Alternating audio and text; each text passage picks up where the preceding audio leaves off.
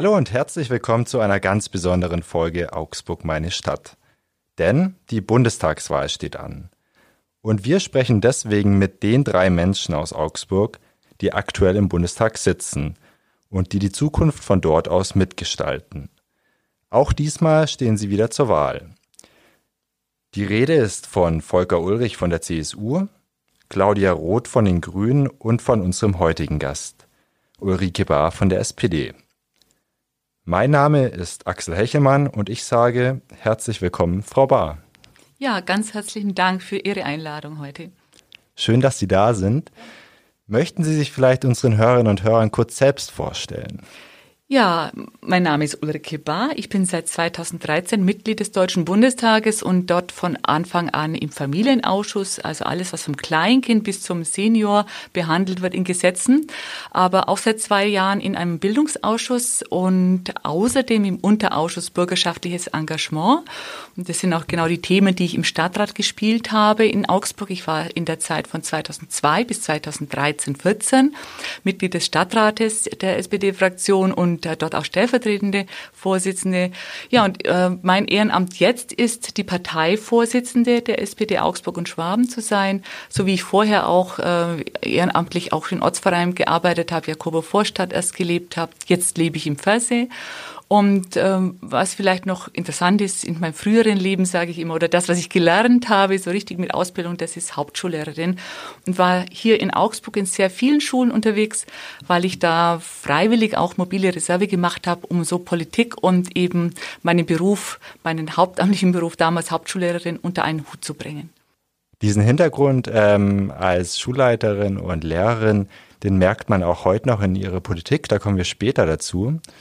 Ganz grundsätzlich für die Hörerinnen und Hörer geht es in diesem Podcast um bundespolitische Themen kurz am Anfang, aber vor allem darum, was denn die Augsburgerinnen und Augsburger davon haben, wenn sie sie wählen und welche Themen sie anstoßen möchten für die Menschen hier vor Ort.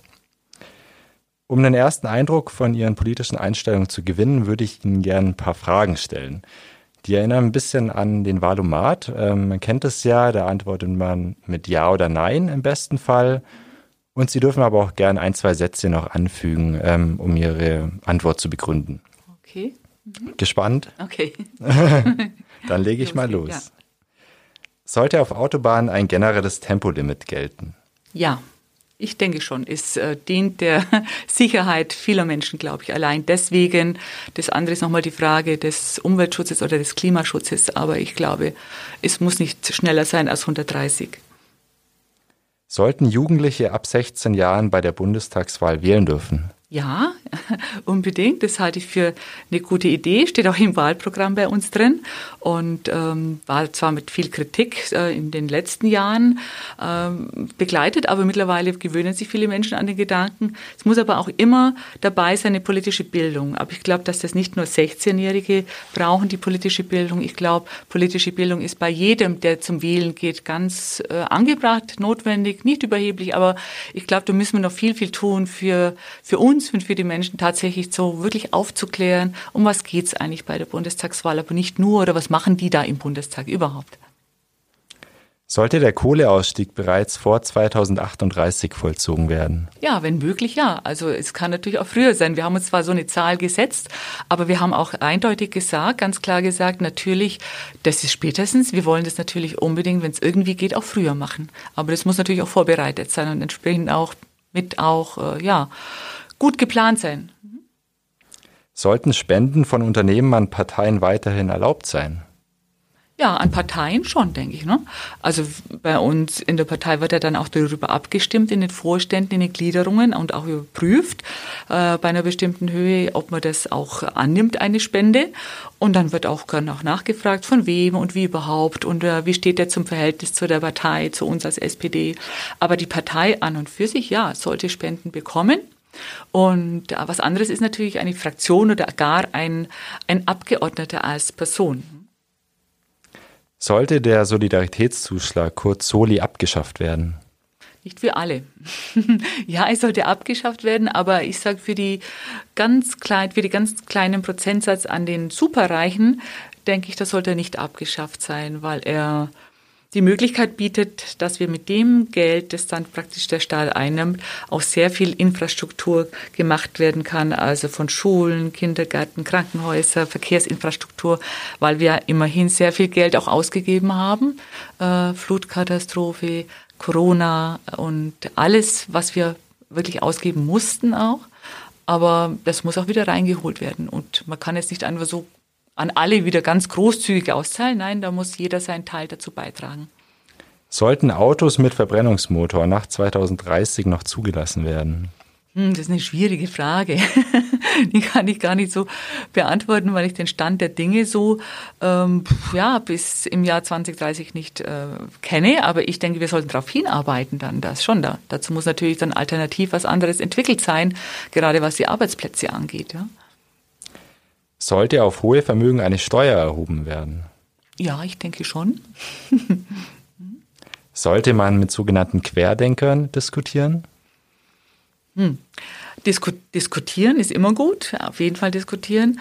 Äh, zumal wenn ich den Eindruck habe, äh, dass ich, dass es konstruktiv ist und wenn ich den Eindruck habe, ich kann auch was Überzeugendes beitragen und dass es was Gutes bewirkt bei dem meinem Gegenüber, mit dem ich den Diskurs mache. Ich denke, es gibt aber auch, es gibt auch Querdenker, die sehr, sehr unverschämt einem gegenübertreten und wo ich überhaupt keinen Sinn in der Diskussion finde. Man muss das, glaube ich, im Einzelfall abwägen. Und dann die letzte Frage, ist die Meinungsfreiheit in Deutschland bedroht? Ähm, sehe ich nicht, ehrlich gesagt. Also, ich, also persönlich schon mal gleich gar nicht. Ne? Die Meinungsfreiheit ist ja etwas, ein ganz hohes Gut hier, äh, übers Grundgesetz verbürgt. Und äh, man muss natürlich sagen, Demokratie und auch das, was im Grundgesetz steht, ist, und die Umsetzung dessen ist nichts Selbstverständliches. Man muss täglich sich dafür einsetzen und dafür kämpfen. Ähm, ich sehe es aber nicht derzeit auch bedroht. Das waren also Ihre Antworten auf zehn ausgewählte bundespolitische Fragen. Sehr spannend und kurz und knackig erklärt. Ähm, in diesem Wahlkampf spielen natürlich auch Personen eine große Rolle. Auch Sie möchten natürlich persönlich wieder in den Bundestag einziehen. Aber es geht natürlich auch um die Kanzlerkandidaten. Olaf Scholz ist Ihrer und der steht in der Kritik gerade. Unter anderem auch wird er indirekt mit einem Geldwäscheskandal in Verbindung gebracht. An Sie die Frage, ähm, darf so jemand überhaupt Bundeskanzler werden? Also als erstes Mal, er, er kann Bundeskanzler, er hat Erfahrung als Finanzminister, als Vizekanzler, als Bürgermeister einer großen Stadt, Hamburg. Ähm, ich glaube, man muss ja genau hingucken, was da, wer da wirklich verantwortlich ist und wie das Ganze zustande kommt. Und klar trägt jeder irgendwo eine persönliche Verantwortung, wenn er in diesem Bereich auch ist und in der Verantwortung steht. Aber äh, was er natürlich getan hat, er hat einige Maßnahmen auch eingeleitet, die das auch in Zukunft verhindern sollen. Ich hatte auch letztens ein Gespräch mit den ähm, mit den Leuten bei dem, beim Zoll, einer, einer Personalversammlung, Beschäftigte dort, die sehen äh, sich zu wenig unterstützt insgesamt in ihrer, in ihrer Kompetenz. Ne? Also diese ähm, FIU, die wurde natürlich vom Bundeskriminalamt eben auch eben in das Finanzministerium von der Verantwortlichkeit gegeben unter Schäuble. Und ähm, Olaf Scholz hat da für gesorgt, dass wirklich äh, das Personal aufgestockt wird, dass die Kompetenzen ausgeweitet werden. Und ich denke, man muss eben zum einen natürlich Geldwäsche strikt und ganz, äh, ganz rigoros bekämpfen. Man muss aber auch dafür sorgen, dass entsprechend die Menschen, die das durchführen sollen und beobachten und kontrollieren sollen, entsprechend auch äh, gestützt werden. Und insofern, glaube ich, was heißt so jemand wer? der, der, er, hat, er hat nicht Geldwäsche betrieben, sagen wir mal so. Ne? Genau, ist auch wichtig klarzustellen in dem Zusammenhang. Ähm, es ist ohnehin ja so, dass die SPD gerade in den Umfragen sehr gut dasteht, inzwischen stärkste Kraft. Das kann sich natürlich noch ändern bis zur Wahl, ähm, aber im Moment ist sie die stärkste Kraft. Sie ganz persönlich, welche Koalition würden Sie sich denn wünschen, wenn es so bliebe? Hm. Das sage ich natürlich jetzt ungern.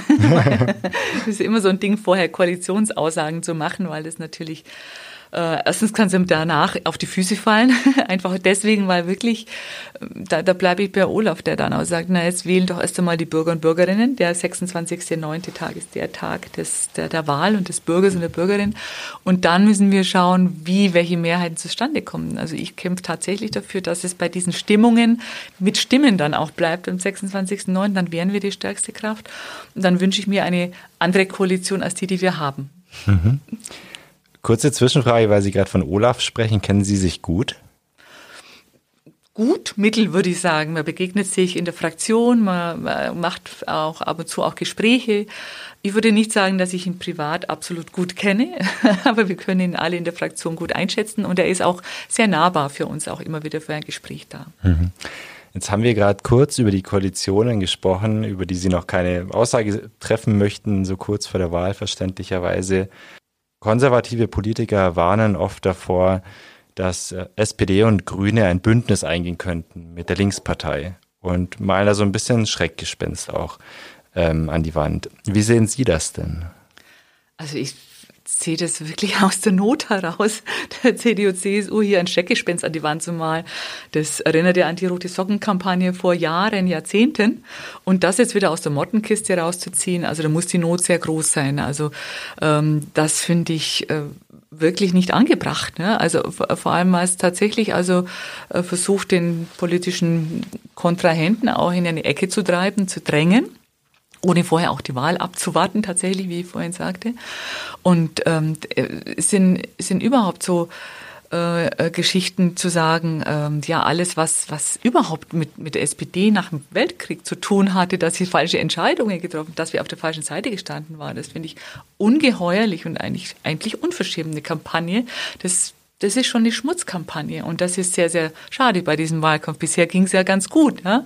Ähm, dass ich, ich höre natürlich auch von der, von der CDU, CSU wenig aus ihrem Wahlprogramm und das wäre eigentlich angesagt, dass die Parteien ihre Wahlprogramme darstellen und aufzeigen.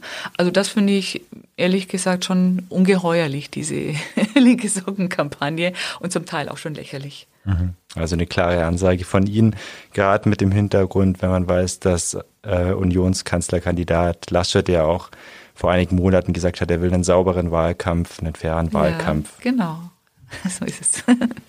Frau Bahr, das mhm. war der kurze bundespolitische Teil. Wir wollen jetzt aber natürlich vor allem auf Augsburg und die Region schauen und schauen, welche Themen für die Menschen hier relevant sind. Und da würde ich Sie einfach mal bitten, äh, mir zu sagen, welche drei Themen Sie denn für besonders drängend und dringend erachten. Mhm. Also mein äh, Magen, Leib- und Magenthema ist natürlich die Bildung. Und ich glaube, dass wir in Augsburg, was heißt ich glaube, ich weiß, dass wir in Augsburg nach wie vor zu wenig Kita-Plätze, also frühkindliche Bildung haben. Und äh, ich denke, für Bayern wie Augsburg gehört äh, vom Klein an frühkindliche Bildung beitragsfrei. Auch wenn ich weiß, dass sich welche befreien können, aber es geht auch um die niedrigen und mittleren Einkommen, die sehr, sehr, glaube ich, darunter leiden unter den Kosten für die Kitas. Und wir können uns das nicht leisten. Wir müssen Mann und Frau die Möglichkeit geben, wenn sie das wollen, eben in, in Arbeit zu sein und für sich einen Beruf zu ergreifen und den auszuüben. Und ähm, Bildung an und für sich ist das Thema. Ich habe Ihnen vorhin erzählt, ich bin im Bildungsausschuss und wir haben äh, auch Familien- und Bildungsausschuss zusammen was ganz Tolles hervorgebracht, wo ich glaube, das ist in Bayern und auch in Augsburg ganz, ganz angesagt, nämlich die Ganztagsförderung für die Grundschulkinder. Weil wenn die Kinder aus dem Kindergarten kommen, dann haben die Eltern das gleiche Problem, wenn die Kinder dann in die Grundschule kommen und mittags, mittags dann auch dastehen und nicht betreut, äh, äh, qualifiziert betreut werden können, weil hier eben ja die Schule halt aus hat um eine bestimmte Uhrzeit, 11 Uhr, 12 Uhr, und die Kinder nach Hause geschickt werden. Und äh, das ist für die Vereinbarkeit von Familie und Beruf schlecht. Und das ist auch schlecht, denke ich, für die für alle Kinder, ja, weil wir glauben, dass so eine Ganztagsförderung sehr wohl auch Sozialkompetenzen für alle, sei es für reiche, für arme Kinder, für alle überhaupt in der Gesellschaft gegen die Spaltung angeht.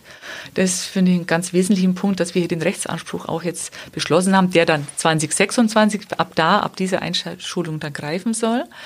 Ähm, ich weiß, äh, alles mit ähm, Bedenken, Fachkräfte und äh, sind wir da auch vorbereitet, aber da geht ja kein Weg deswegen vorbei. Das Ziel ist deswegen trotzdem das Richtige. Und äh, deswegen müssen wir uns an die Fachkräfteoffensive machen. Das wäre das nächste, aber das gehört eigentlich zu diesem Thema dazu auch. Ne? Das zweite Thema, das ich ansprechen würde, sind natürlich äh, Arbeitsplätze hier in Augsburg. Also ähm, so wie äh, Augsburg sich gewandelt hat, damals mit der Textilindustrie sich wandeln musste und äh, hochtechnologisierte ähm, äh, Arbeitsplätze auch mit entwickelt hat und dabei ist, sind jetzt aber wieder Arbeitsplätze gerade bei Primum Aerotech in Gefahr. Und da gilt es darum zu kämpfen, sei es mit Bildung, Bildung, Bildung, sage ich immer, Bildung, Weiterbildung, aber natürlich dieses Werk überhaupt aufrechtzuerhalten und, und da auch einen politischen Druck zu entwickeln. Und das ist ganz wichtig, es sind ganz wichtige Betriebsräte und Personalräte, die sich zu Wort melden, die eintreten für die Interessen der Arbeitnehmer und Arbeitnehmerinnen und diesen politischen Druck auch entwickeln können, auch, ne? dass da nicht so einfach von heute auf morgen eben ein Werk geschlossen werden kann. Und das ist gut so. Ähm, das waren jetzt zwei Themen, glaube ich, oder? Mhm. Das dritte ungefähr. wäre ungefähr, na, okay. Ähm, das dritte ist natürlich das Wohnen, ne? dass äh, selbst wenn wir gute Arbeitsplätze haben, dann ein, ein, ein Drittel des oder mehr als ein Drittel des Gehalts oder des Einkommens einer Familie von der Miete dann geschluckt wird und äh, das ist äh, nichts, sage ich, was natürlich erst recht mit Leuten mit wenig Geldbeutel trifft, aber mittlerweile eine ganz normale Familie auch trifft, eine ganz normale Wohnung zu bekommen, äh, die, die gut ist, die für die Kinder gut ist, äh, wo jeder gut und würdig leben kann. Und wenn wir so weit sind und äh, da sage ich, da ist es auch wichtig für Augsburg, dass wir im Bund natürlich Punkte ansprechen. Wir wollen 400.000 Wohnungen bauen ja, und auf der anderen Seite müssen davon aber ein Viertel auch sozial gefördert sein. Ähm, und drunter, glaube ich, kommen wir gar nicht mehr hinterher, was jetzt alles an Entwicklungen rasant auf uns zugekommen ist oder über uns gerollt ist, eigentlich schon absehbar, aber man hat immer zu wenig so kleckerlismäßig gearbeitet. Da muss schon jetzt mal ein großer Druck dahinter sein politisch. Mhm. Also drei große Themen, Familie und alles, was damit zusammenhängt. Arbeitsplatzsicherheit, Arbeitsplatz schaffen und Wohnen.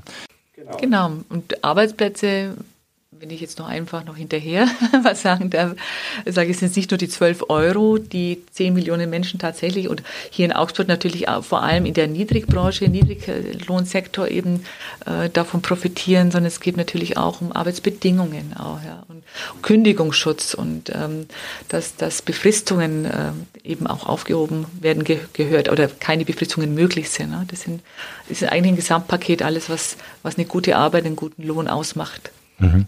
Gibt es denn jetzt von diesen vielen Themenfeldern, wo ja wirklich jede Menge drin steht, ein ganz konkretes Projekt, das Sie gleich angehen wollen? Und ähm, welches wäre es?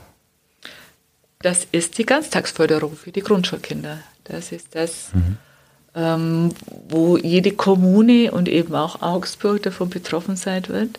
Äh, das vorzubereiten bis 2026, damit der Rechtsanspruch, wie bei der Kita jetzt auch, ja, der Rechtsanspruch auch ähm, ja wirklich ähm, ausgefüllt werden kann. Mhm. Jetzt haben Sie große Themenfelder genannt, die auch sehr viele Menschen natürlich betreffen. Zwei habe ich jetzt noch nicht gehört, die ähm, sehr viele Menschen auch betreffen. Das ist natürlich eine, einerseits die Corona-Krise, die ähm, jeden von uns betrifft, und andererseits die Klimakrise. Ähm, möchten Sie vielleicht ganz kurz sagen, was bei Corona bei Ihnen ansteht, was da wirklich, wo da wirklich Handlungsbedarf besteht? Also Corona äh, hat natürlich auch und jetzt gerade zum Schulanfang ganz arg mit Kinder und Familien zu tun.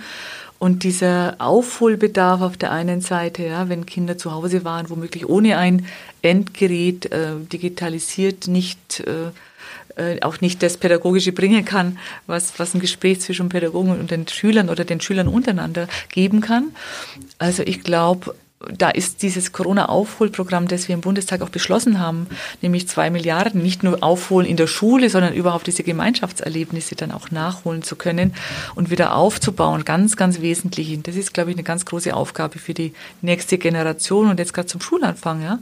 Und, und dennoch jetzt auch diese Problematik Luftfilter. Sind Luftfilter gut? Welche Luftfilter gibt's? Wo kann man sie überhaupt einsetzen? Ähm, wie sind die Schulgebäude überhaupt so gebaut, dass man sie einsetzen kann? Wo macht man das? Es kann ja nicht jedes Klassenzimmer eben so einen Filter haben. Dazu reicht es auch gar nicht oder ist vielleicht auch gar nicht notwendig. Ich glaube, das sind, sind Riesenherausforderungen. Und auf der anderen Seite zeigen sie uns, dass wir ähm, schon perspektivisch auch andere Räumlichkeiten, auch andere, eigentlich andere Schulgebäude bräuchten. Ja? Ähm, und nicht nur saniert, sondern pädagogisch auch ausgerichtet. Mhm. Das, das, klingt teuer. Ja, es klingt teuer, aber ich glaube, Bildung muss uns das teuer sein. Ähm, und nicht, nicht nur mit Geld, aber auch mit, mit pädagogischen Konzepten und auch den, ja klar, Fortbildungen, Weiterbildungen auch für die Kollegen und Kolleginnen in der Schule. Gute Arbeitsbedingungen, das hängt so viel dran. und, und genauso wenn Sie die Klimakrise sagen, wissen wir, dass es natürlich nur global und nicht national gelöst werden kann. Und dennoch müssen wir, sagen wir mal, hier vor Ort auch anfangen äh, und, und hier was äh, entwickeln. Und äh, Klimakrise immer verbunden ist, ist der SPD ganz, ganz wichtig, dass es machbar ist, machbar in dem Sinne sozial gerecht. Jeder soll sich Klimaschutz auch leisten können. Ähm, und äh, jeder muss sich selber mitverantwortlich sehen und, und nicht ohnmächtig sehen, sondern es muss gelingen, auch mit neuen Arbeitsplätzen die sich entwickeln müssen, ja, wo wir auch schauen müssen, was brauchen wir genau an Arbeitsplätzen, wo muss es hingehen bei den erneuerbaren Energien und welche neue Berufsbilder werden sich entwickeln. Und wie bringen die, wir die Menschen dorthin, dann einen neuen Beruf zu ergreifen, wie können wir das, bin ich wieder bei der Bildung und Weiterbildung, wie können wir das finanziell und natürlich auch ideell, aber finanziell auch unterfüttern und Anreize dazu geben, dass die Menschen zum Beispiel in einem Alter von 30, 35, 40 Jahren sagen, ja, ich sattle um, ich entwickle natürlich weiter meinen Beruf, natürlich mit Behilfe zum Beispiel von Weiterbildungsmaßnahmen innerhalb der Betriebe, aber auch generell äh, vielleicht auch mal einen neuen Beruf zu entwickeln wollen wir, oder äh, zu ergreifen, aber vielleicht eine Familie im Hintergrund hat, die ja auch äh, durchbringen muss sozusagen oder, oder auch eben entsprechend dafür sorgen muss, ähm, dass äh, die Familie den entsprechenden Unterhalt auch hat. Und das alles mit äh, im, im Gesamtpaket zu denken, das ist, glaube ich, das Wichtige, jeden Aspekt dabei mit zu berücksichtigen, sodass wir auch alle mitnehmen können für diesen Klimaschutz weil er dann auch am nachhaltigsten, glaube ich, auch ist und hält, wenn jeder auch mitgenommen wird äh, und äh, ja, auf sich jeder auch in der Verantwortung sieht mhm. und nicht abgehängt wird dabei oder eine Spaltung entsprechend entstehen mhm. kann. Das heißt also, für Sie sind beim Klimaschutz wichtig, er muss sozial gerecht ablaufen und er sollte global ablaufen. Und das ist jetzt eine Frage, die ich auch Herrn Ulrich gestellt habe. Wenn global der Klimaschutz funktionieren soll, das dauert doch endlos lange. Können wir so lange warten? Haben wir so viel Zeit überhaupt noch? Ähm, ich denke, es bleibt nichts anderes übrig, ne? als, als den Weg zu ergreifen, der, der ansteht, natürlich den zu forcieren und äh, wirklich auch mit Druck ähm, zu verfolgen. Aber ich sage mal, revolutionäre Ungeduld ähm, ist nicht angesagt. Ich glaube, es ist wirklich äh, wichtig, klar, alle, alle mitnehmen, heißt zum Beispiel in Europa, ja, zu schauen. Wir wissen, wie schwer es auch in der Asylpolitik ist, alle in Europa dabei zu haben und äh, auch Flüchtlinge gerecht, gleichmäßig zu verteilen innerhalb von Europa, so dass jeder, jeder Staat auch damit umgehen kann. Aber ähm, es bleibt doch nichts anderes übrig. Das sind die Menschen, die hier jetzt sind auf dem Planeten und mit ihren verschiedenen ähm, Systemen und verschiedenen Denkweisen und wir müssen die aber alle auch dabei haben, ja. Also sonst klappt's ja gar nicht. Und natürlich global, nicht nur Europa, und dann geht's schon weiter. Ja? Und das klar, ähm, die, das, das Pariser Klimaabkommen, das war ja ein ganz, ganz großer Erfolg und hat man auch ganz arg und mühsam hier hinarbeiten müssen. Ich glaube, Politik insgesamt ist was ganz Zähes, was Hartnäckiges oder Demokratie, ja, da, wenn man dann dabei haben will und nicht von oben nach unten eben dirigieren will, dann ist Demokratie was ganz, ganz Anstrengendes, aber etwas, was sich absolut lohnt und wie, wie ich glaube, wirklich nachhaltig und nicht von einem Tag auf den anderen dann auch ist, sondern es wird dann auch besser wirken und äh, ja, insgesamt auch tatsächlich auch global sich auswirken. Mhm. Jetzt haben wir ja gerade beim Klimathema in Augsburg eine Besonderheit. Wir haben das Klimacamp das bundesweit das erste war in Deutschland. Äh, vielleicht nur ganz kurz Ihre Einschätzung. Was halten Sie von äh, diesem Klimacamp, wo Menschen, vor allem Jüngere, ähm, sich dafür einsetzen, dass die Klimapolitik ähm, besser wird, um es kurz zu sagen? Also ich finde es wirklich erstaunlich, wie lang die Klimacamp-Besucher es durchhalten. Mir ist es manchmal nicht so ganz klar, wie das, wie das tatsächlich, nein, familiär, privat auch geht. Klar, da gibt schon eine gute Organisation, glaube ich, dahinter. Aber allein das ist schon erstaunlich und ich glaube, sehr, sehr wichtig. Ich glaube, wenn es ähm, die Fridays for Futures insgesamt diese Bewegung nicht gegeben hätte, wären wir vielleicht auch tatsächlich nicht, sagen wir mal, in der innerparlamentarischen äh, Demokratie bereit gewesen, da auch mehr Druck zu entwickeln. Ähm, ja, ich finde es gut, ich finde es richtig, äh, dieses Thema zu spielen und wirklich aufmerksam zu machen in so einer Art, sagen wir mal so, auch Widerstandsarbeit. Ja. Ähm, ähm ich finde nur manchmal sehr interessant. Also ähm, ich überlege mir immer im Nachhinein, ich, ich denke an meine Zeit zurück politisch und wir haben sehr viel eben sozialpolitisch vorangebracht. Ne? Es waren andere Themen, wir sind auch sehr viel auf die Straße gegangen. Ähm, insofern finde ich es sehr gelungen, sage ich mal, wie mit mir vorsichtig auszudrücken, sehr gut, dass, dass so viel Freiraum geschaffen wird ne, für, die, für diese Klimacamp-Leute, dass das gut ist. Ich, ich bewundere das manchmal auch mit Neid zu sagen, also uns hat man damals also sehr äh, drastisch, auch teilweise mit drastischen Maßnahmen ähm, gezwungen, die Straße wieder zu räumen, sozusagen. Ne? Und jede Demo war nicht gleichgesetzt mit der anderen Demo. Ne? Und, und ähm, insofern ist es gut, dass dieses Klima so gespielt wird. Sehr gut. Ähm, ja, und ich würde mich auch ganz gern auch mehr auseinandersetzen mit den jungen Leuten. Die sind sehr fordernd, äh, ja, ähm, und ähm, nicht immer auch, sage ich jetzt mal, bereit, auch zuzukommen. Ich weiß, in, in Berlin war es auch mal so, dass man auch eingeladen wurde in das Ministerium. Das war auch gar nicht so gewollt. Ähm, ist okay, kann ich zum Teil verstehen. Also der Dialog, glaube ich, muss noch, muss noch besser klappen. Aber an und für sich die Idee und diesen äh, Widerstand hier zu leisten, wenn man so nennen darf, ja, ähm, finde ich gut. Ich, mir tut es manchmal ein bisschen leid um das schöne Rathaus und den Rathausplatz, muss ich schon ehrlich sagen. Äh, äh, diese, diese Ansicht, das ist nochmal kritisch und wird auch manchmal kritisch beäugt sicherlich von dem einen oder anderen äh, Liebhaber dieses Rathauses. Ja. Mhm. Das ist Ihre Meinung zum Klimacamp und Ihre Meinung zu äh, verschiedenen politischen Fragen wie Familie, Klima, ähm, Corona und so weiter. Ich würde Sie jetzt bitten, relativ kurz, wenn es geht, ähm, damit wir die zeitlichen Beschränkungen, die wir in den drei Podcasts haben, etwas einhalten können, zu sagen, warum sind Sie eigentlich die Richtige für den Bundestag? Also warum sollten die Augsburgerinnen und Augsburger, die Königsbrunnerinnen und Königsbrunner Sie wählen? Also zum einen mal brauchen wir dieses Mandat, dieses SPD-Mandat in Augsburg-Königsbrunn, weil wirklich in der Geschichte der, der, der Stadt Augsburg ähm, klar geworden ist, dass es sozialdemokratische Mandatsträger waren, egal auf welcher Ebene, die diese nach dem Weltkrieg eben genau wieder aufgebaut haben ja, und, und hier was geschaffen haben ja, und für die Menschen da waren. Und diese Tradition will ich natürlich fortsetzen. Es ist unvorstellbar, dass, hier ist, dass es hier kein SPD-Mandat gibt.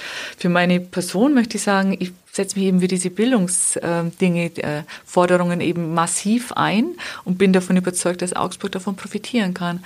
Und man sagt mir eine gewisse Hartnäckigkeit nach, ähm, die vielleicht nicht von heute auf morgen etwas bewirkt, aber dran bleibt am Thema. Und es ist, ist wirklich ein Thema, für das ich brenne. Bildung, Familie, Kinder, Jugendliche.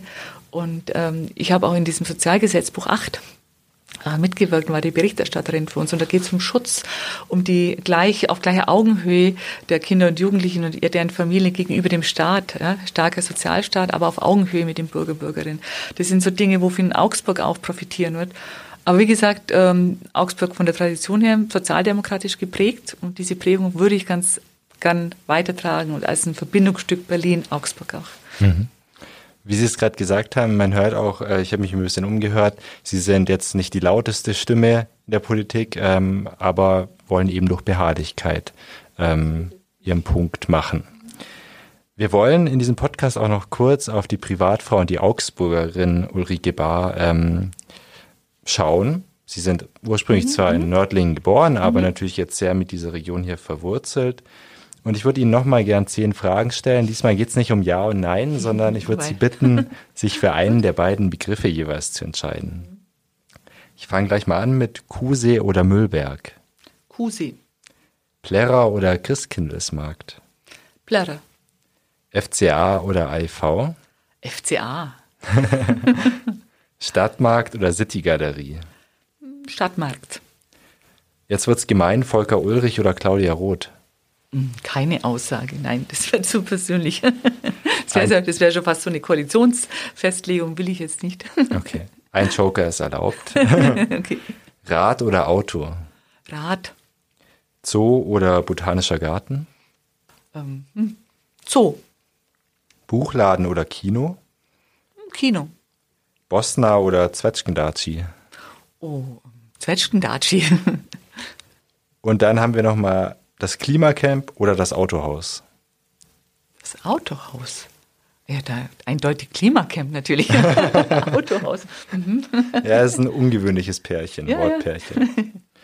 Ja. Ähm, Frau Bahr, der Podcast, der heißt ja auch Augsburg meine Stadt, deswegen würden wir kurz auch noch äh, auf Augsburg schauen. Und ich würde Sie ganz einfach fragen, was mögen Sie denn an der Stadt besonders? Also ich habe äh, ich habe ja gesagt, ich habe lange Zeit in der Jakobo Vorstadt gelebt und habe hier so wirklich dieses Innenstadtleben auch äh, in, in der Altstadt sehr, sehr genossen. Ne? Also von den Kanälen, ne? den vielen Brücken, die wir ja haben in Augsburg. Also dieses Flair auch und äh, diese, ja, einfach diese äh, Gelassenheit, würde ich sagen, in der Altstadt zu flanieren. Das, das genieße ich sehr. Und auf der anderen Seite, ich wohne jetzt im Pfersee, sind wir so nah dran an der Natur, also sofort an der Wörtach draußen. Da hat sich eines auch getan ähm, mit der Wörtach und äh, es ist eigentlich einfach wunderschön. Man kann ist sofort draußen und kann genauso aus der Großstadt heraus sofort äh, abschalten und in ein paar Minuten auch im Freien sein und spazieren gehen und Radfahren. Ist alles so nah da und alles greifbar, Naherholung. Aber auch hier auch die Menschen, wo ich eben mein, mein eigenes Netzwerk habe, nicht ein soziales Netzwerk in dem Sinne, sondern ganz persönliche Netzwerke habe. Mhm. Und wo sind Sie äh, gerne unterwegs in der Stadt oder außerhalb? Gibt es da Lieblingsplätze? Also sicherlich an der Wörthach entlang zu laufen. Ja, äh, und Lieblingsplätze würde ich sagen, äh, wirklich Altstadt, Bad Brechts Haus in der Nähe, auch die Brechts Bistro daneben, aber auch die Kahnfahrt war mir sehr, sehr lieb und ist mir immer lieb. Das ist so schon sehr große Erholung mitten in der Stadt. Mhm. Absolut schöner Anblick, die Kahnfahrt, ja, bei jeder Jahreszeit eigentlich. Genau. Ja. Ähm, eine Frage noch, wie oft sind Sie eigentlich in Augsburg und wie oft in Berlin? Also wie viel haben Sie von der Stadt hier? Ich habe sehr viel von der Stadt, weil wir ja im Wechsel eine Sitzungswoche und eine Wahlkreiswoche haben. In der Regel, wenn es nicht Doppelsitzungswoche ist, aber dafür gibt es dann wieder Sitzungspausen. Insofern ähm, bin ich sehr, sehr viel, mindestens, ich habe es halt in, in Wochenzahlen, also aber mindestens die Hälfte des Jahres hier. Und insofern habe ich sehr viel von der Stadt und möchte natürlich dann immer nutzen, auch wenn ich da bin. Ne? Mhm, natürlich, ja. Dann wäre ich jetzt schon bei der letzten Frage, Frau Bahr. Ähm, das ist eine, die haben wir Ihnen schon in einem Videoprojekt gestellt, das ich später auch noch anpreisen werde, diesem Podcast. Ähm, können Sie uns ein Detail verraten, eine Sache über sich, die man nicht so weiß in der Öffentlichkeit? Obwohl es manche wissen, dass ich sehr, sehr leidenschaftlich Basketball gespielt habe, von, von Minis angefangen bis, dass ich selber Trainerin war dann in meiner Heimatstadt Wemding, über Jahre, Jahrzehnte, glaube ich. Ähm, ja, dass ich aber mittlerweile sehr gern Berg steige. Äh, das ist eine sehr späte Liebe, die ich entdeckt habe mit meinem Mann. Ähm, was ich ähm, vielleicht noch nicht erwähnt habe, ich habe auch äh, sehr lange und sehr gern Klavier gespielt und auch im Orchester äh, Violine gespielt. Meistens die zweite Geige. okay. Im wahrsten Sinne des Wortes. Wunderbar, Frau Bar. Vielen Dank für das interessante Gespräch. Gerne. Ja. Ähm, ich habe Sie jetzt kennengelernt, nicht nur als Politikerin, auch als Bergsteigerin, als beharrliche Arbeiterin, vor allem auch für Familienangelegenheiten.